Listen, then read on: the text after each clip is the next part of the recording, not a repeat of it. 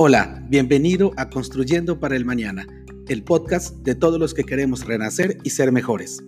Acompáñanos a descubrir cómo pequeños cambios pueden hacer grandes diferencias.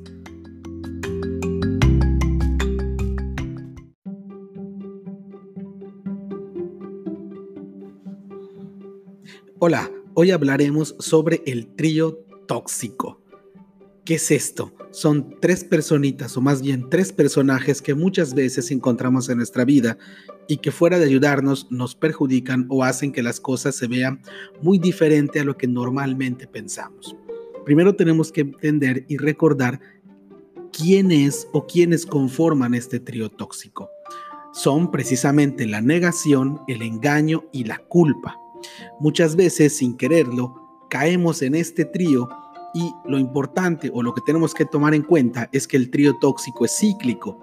Una vez que caemos en el primero de ellos, que es la negación, no podemos evitar ir saltando de uno a otro hasta llegar a la culpa y luego repetir el ciclo. Pero vamos parte por parte y primero hablemos de la negación. ¿Qué es la negación y por qué forma parte del trío tóxico?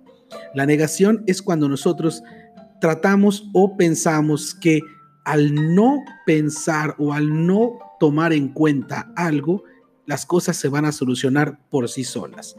Por ejemplo, cuando llego tarde al trabajo, yo puedo negar que era mi responsabilidad llegar temprano y tratar de atribuírselo a cualquier otra cosa.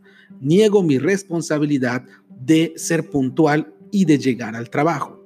Si seguimos en este mismo ejemplo, después de la negación, si la negación no me funciona para poder convencer a las personas de que no fue mi culpa, procedo al engaño y empiezo entonces con cuestiones como es que el coche no encendió, es que el camión pasó tarde, es que y miles y miles de excusas más. Empezamos a engañar no solo a las personas, sino a nosotros mismos para tratar de justificar nuestra falta o lo que no logramos hacer.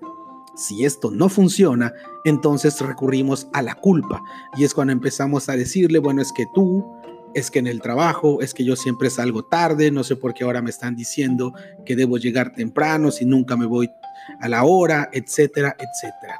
Y si eso no funciona, entonces regresamos y reiniciamos el ciclo y empezamos a negar cosas nuevas o nos vamos a un tema totalmente ajeno a esto, pero que busca desde luego desviar la atención de lo importante, que en este caso es no llegaste a tiempo.